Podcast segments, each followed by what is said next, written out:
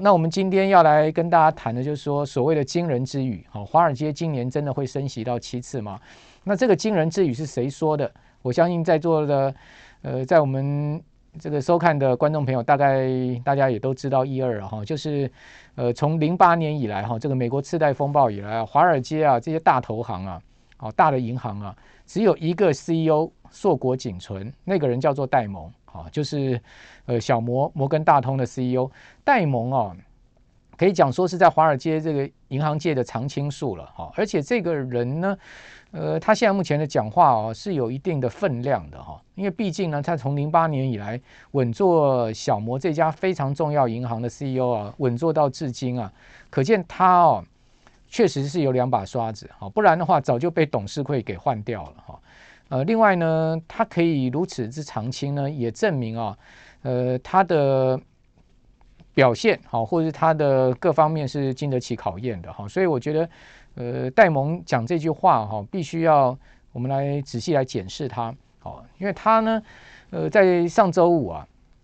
在美股盘中啊，好，他说了哈，呃，如果说今年联准会升息六到七次啊，是有可能的。好，当然他并没有讲说七次哈会是在什么时间点发生呢？但是他已经把联总会今年呢升息六到七码，好这个样子的数字说出来，这个是使得市场哦这个感到非常呃惊讶的一件事情啊！而且呢，因为他说了这句话之后啊，这个美国国债利率就明显的反应了哈，当时呢从一点七啊直接升到了一点七七啊，好上升了七个基点之多啊，可见戴蒙讲话市场是有听进去的哈。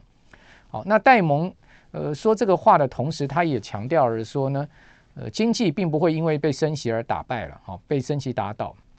所以他对美国的经济还是有信心的哦。但是呢，他又强调说呢，这一次的升息可能不是这么温和而甜蜜，哈，因为上一次的升息周期啊，在伯南克过渡到叶伦这期间呢，可以讲说是非常温和而甜蜜的。为什么讲温和而甜蜜呢？因为二零一三年的中年中啊。哦，这个伯南克就已经先向市场暗示啊，说要做这个 QE 的缩减，哦，就是 QE taper。那直到呢，二零一四年，呃，他才开始动作。那二零一四年一整年 QE taper 到年底啊，结束 QE 之后呢，一直到二零一五年才升息。哦，各位可以想见哈、哦，这个呃 QE 结束之后呢，到升息都还有一年的时间间隔了。好，那。二零一五年开始升息，一直升息到二零一八年的年底，啊，这个是一个升息周期了哈，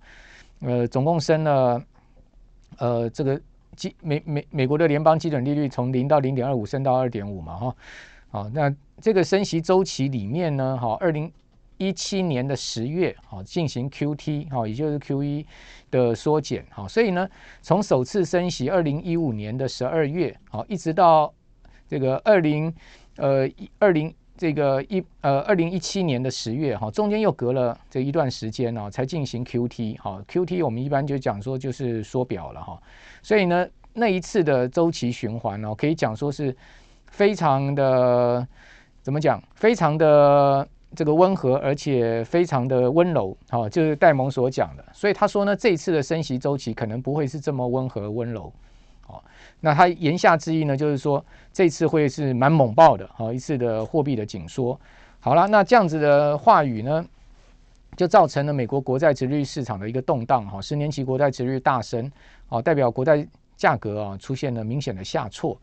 好，那我个人认为戴蒙说这句这一段话哈，他大概有几个用意了哈。第一个用意呢，就是先测试一下，哦，这个国债市场啊，对于如果今年一旦升息六码到七码的话。哦，它市场的反应如何？那我们可以看到，它市场确实出现比较明显而激烈的反应，这是第一个。哦，也就是他讲这个话，先测试一下市场。第二个，我觉得他的用意啊，就是先把最坏的情况告诉市场。哦，最坏就是升六码到七码。哦，最坏的情况。哦，呃，一旦这个通膨失控，哦，联总会呢，呃要采取更激进的这个货币紧缩措施呢，有可能升息六码到七码。哦，他把最坏的市场是这个情况告诉市场，让市场先有心理有个底，哦，这个叫锚定作用了，哦，让市场先有个底，哦，所以呢，我觉得戴蒙不不愧是一个老谋深算的人啊，哦，他讲这些这些话呢，其实我觉得他有多重含义，啊，以及多重的用意，哦，那当然，呃，他也也许呢，他心中真的是这么想，呵 呵这个呃会升到六到七次，那就另外一别论了哈。我觉得一个人呢说什么话做什么事，他绝不会有单一目的，尤其是华尔街这些金融巨头们呢、啊，哦、他们呃所想的跟他们所说的哈未必是完全是一样的哈，他们都有一些特定的可能的目的哈，或者是说他们呃这些话透露出来啊，呃所要产生的效果啊，这个是我个人的解读哈，不晓得各位。呃，观众朋友，大家同不同意？好，那回到这个今年啊，一旦要升息六到七次哈，这样的惊人之语出来之后哈，那我们怎么来检视今年呃投资市场可能会产生的状况？啊，那第一个呢，我认为了哈，联准会哈最近啊由鸽子转为老鹰啊，哈，这个变身变得这么快的主要有几个原因了哈。第一个原因呢是拜登的民调大幅的下滑。好，等一下我会有图表给各位看。那拜登、拜登呃，拜登的民调大幅下滑啊，呃，会导致什么？会导致今年十一月美国的其中选举啊，民主党的很大压力啊，因为这个其中选举是一个大选啊，这个美国的国会呃两院都要大幅换血啊。那民主党啊，现在目前是两院的多数党啊，万一呢？呃，两院大幅换血之下呢，共和党上来了，哇，这个拜登就提前跛脚了，好，所以当然拜登心中会很着急，好，这个今年十一月，好，这个其中选举势必啊要保住江山了，可是他现在的民调啊是直直落，哦，这个跟现在目前美国的通货膨胀啊直直上升是有关系的，好，所以站在白宫的角度，好，那当然是希望说通膨被压下来，好，所以我觉得这是一个原因，另外一个原因啊就是。呃，现在目前我们看到，呃，联准会的公信力哈，受到几个方面的质疑，而持续的出现了减损啊。大家都知道说呢，联准会向来啊，它是至高无上啊，不容市场怀疑它的公信力了哈。但是呢，最近你发现联准会里面的决策官员啊，动辄呢就有股票内线交易的问题。哦，最新才一个呃二把手辞职了，对不对？先前有好几个人。啊，这个分行的这个行长哈也都辞职，甚至连鲍尔哈都被市场质疑他有这个可能的内线交易的问题。好，但是鲍被鲍尔闪过了哈。好，所以这是一个大问题哈。这个大问题持续冲击到联准会的这个被市场信任的这种公信力。啊，另外一个这个被质疑的地方呢，就是市场现在在质疑联准会，尤其是鲍尔，好，去年对于通膨情势的误判。好，那这两个质疑啊。对联准会的压力非常的大，哦，所以我觉得最近联准会的理事哦，毫无一致的由鸽转鹰啊，其实跟拜登的民调下滑以及联准会的公信力被质疑是有关系的，哦，所以他们在这边一定要挽回他们的声誉哈，所以采取啊比较激进的升息动作啊，以及呢鹰派的做法是可以被理解的。当然，因为他们采取比较鹰派的做法哈，呃，或是说激进的升息动作，因为造成金融市场的大动荡。所以呢，某种情况哈，他就让华尔街啊，先把哈今年可能要采取激进的这种升息的路径啊，先告诉市场啊，透过戴蒙告诉市场啊，这也是另外一个可能性啊。当然，因为由联准会的决策官员说出来的话，那个威力太大了哈，所以呢，透过呃业界的人说出来，好，相对可能会减少一下啊这种冲击性啊，但是呢，又给市场啊完全的所谓心理准备啊，我觉得这些可能性都有。哦，所以说呢，不排除啊，联总会今年的升息真的会超过四次，而且呢，我现在跟大家比较大胆的预估一件事情啊，今年升息啊，联总会第一枪哦，有可能一次升两码，哦，也就是说三月啊，三月十六号联准会开会哈，因为一月的会议是一月二十六号，一月二十六号啊，那个呃决策出来的时候，我们股市已经封关了啊，因为这个已经是刚好这个封关的隔天的清晨啊，这个联准会。的会后结论会出来。那三月二十六号啊，三月十六号好是这个下一次的升息哦，下下一次的联准会的议席会议，我个人排不排除它有可能一次升两码。哦，因为现在目前呢，我们看到联准会今年升息可能的路径啊，是三月、六月、九月、十二月每季升一次了。哦，那每一季升一次，如果说要升到六次的话，就代表其中有一季要一次升两两码。那当然不可能会是呃这个呃第二次升息或第三次升息，一定是第一次升息，先给市场一个绝对的压制好，也就是说呢，让市场哦再次买单联准会的公信力。啊，你不要把我看跛脚，你不要把我看俗辣，我还是联准会啊，我还是 Fed 啊，我还是有绝对的主导货币的条件的最主要的决策决决策单位啊，啊，所以你们不要小看我，我一次就升两码，好，我认为这个几率是是存在的。所以说，在这样状况下，这某种情况就隐含着拜呃这个呃戴蒙所讲的，哦，这个今年升六到七次，他所谓六到七次，其实就是六到七码了。那如果说呢，升六码，升六码代表什么？代表说呢，今年四次哈，有两季哦，它可能都要升到这个两码，哦，有两季呢可能是升一码。如果升到七码的话，哈，就代表什么？代表有可能有三季都要升到两码。哦，有一季是升一码，哦，所以说呢，如果是真的升到六到七码的话，哈，那我请各位要特别注意，金融市场可能会承受的压力会不小，哦，因为呢，七除了升息以外，七月还要缩表，哦，七月缩表就 QT 要开始啊，所以说会变成是下半年会变成是有两重的压力同时的发生，哦，尤其是三月，我记得上一次我们在直播有跟报呃观众朋友报告过哈。呃，过去两次升息周期的开出第一枪的开始哈，这个美国的科技股都出现了很明显的这个差不多一个半月到两个月的下跌，而且跌幅大概都百分之十五。哦，那今天也有另外一个统计数字告诉各位，如果我们看标准普尔五百指数，从历史上来看哈，标普在加息的初期啊，就是开出升息的第一枪啊，好的三个月内，好，它会跌六趴，平均是跌幅是六趴。那但是呢？呃，开出第一枪之后的六个月，哦，六个月半年，它的平均涨幅是五趴，也就是说呢，开出第一枪的那一段那一季，哦，它会出现很大的波动，哦，是往下掉的一个波动，但是波动完之后，它就会出现这个回升了，哦，就是市场开始熟悉了，而且呃了解了升息的路径之后呢，呃，市场就会开始出现这个由由低点往上走高的一个情况，台股也是相同的哦。台股在美国联准会升息的呃第一枪开出来之后的大概一到两个月内是下跌的，哦，但是两个月后它就会开始出现上涨。那如果三月一次升两码，哦，这个几率不排除的话，好，或者甚或就是升一码就好，好，那三月、四月、五月的股市也恐怕是会出现比较明显的这个呃就压力了，哈，应该可以这样讲。好，那我们来看一下我们今天帮各位准备的字板。好，那今天字板第一个呢，要跟各位报告了，三月现在目前升息的几率已经高达百分之八十。好，那今年升息四次的几率超过百分之五十了，甚至我们刚刚讲戴蒙已经先向市场暗示了，好，或是明示了，好，说今年有可能升六码到七码。那高盛预估七月开始缩表，哈，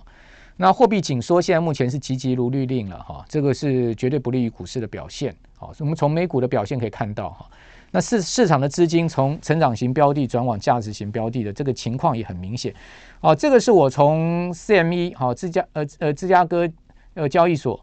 啊芝呃芝商所对不起芝加哥商业交易所哈芝商所抓下来的 Fed Watch 好，大家可以看到呃这个是三月十六号好，这个下一次的议席会议下下次了哈，一月底有一次嘛好，三月再一次下下次就今年第二次的议席会议好，现在目前市场。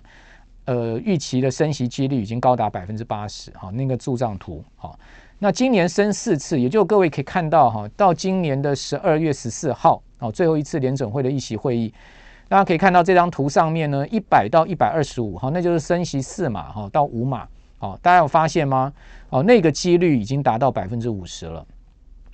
好，这个是呃第二个图给各位验证，第三个刚刚讲说拜登的民调，哈，其实跟通货膨胀啊。哦，呈现了很明显的这个背离的状况，大家有没有看到？哦，这个比较深蓝色的线是拜登的民调，是一路掉啊，哦，一路掉啊，哦，掉到现在目前他的支持率只有百分之四十二了。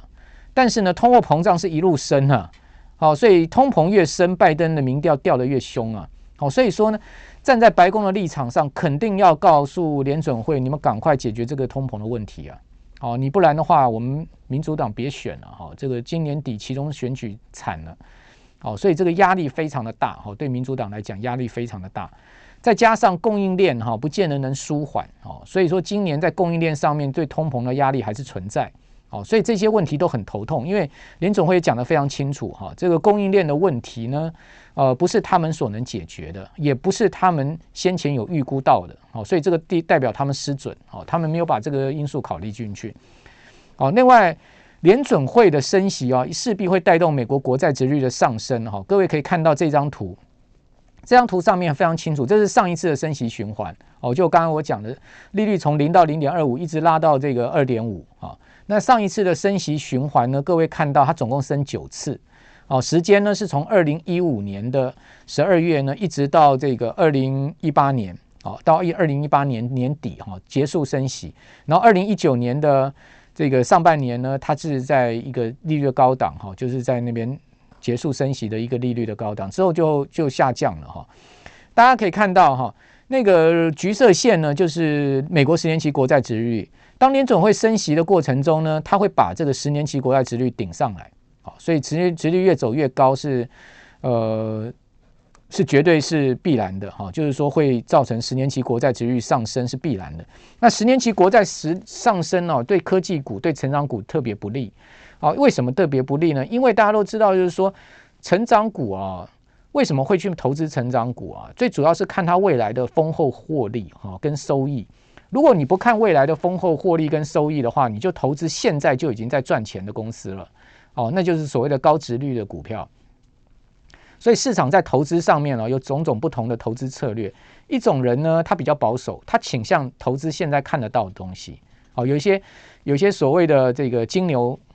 公司啦，他现在目前就是 cash cow，哦，他就不断的在赚钱，而且呢，他的营收啊、盈余都很稳定。那这些公司呢，保有比较高的值利率，但是呢，相对他们的股价比较不波动，而且相对股价可能比较低一点。哦，这种叫做呃金牛公司哦。那另外呢，明星公司是什么呢？明星是未来之星，对不对？好，未来之星，各位呃都知道说呢，它不是现在很赚钱的公司，它但是未来它有可能会非常赚钱。好，所以说投资这些公司是瞄准未来。好，可是如果说呢，贴现率往上升的话，哈，我们一般来把十年期国债殖率视为这个贴现率的定锚。如果它往上升的话，好，它就会让你的折现变差。好，所以说呢，在这样状况之下呢，就会让这些成长股的这个股价，好，估值往下修，也就是本益比往下修了。好，所以股净比往下，呃，股呃。这个本益比往下修，估值往下修，好，那就是因为这个贴现率会上升的关系啊。一般一般我们定锚十年期国债殖率作为无风险报酬，好，这这其实是有公式的哈。我们其实一个最简单公式就是所谓的夏普值，好，如果各位知道什么叫夏普值的话，你就知道说它就是用报酬率去减掉无风险利率，去除以什么？去除以标准差。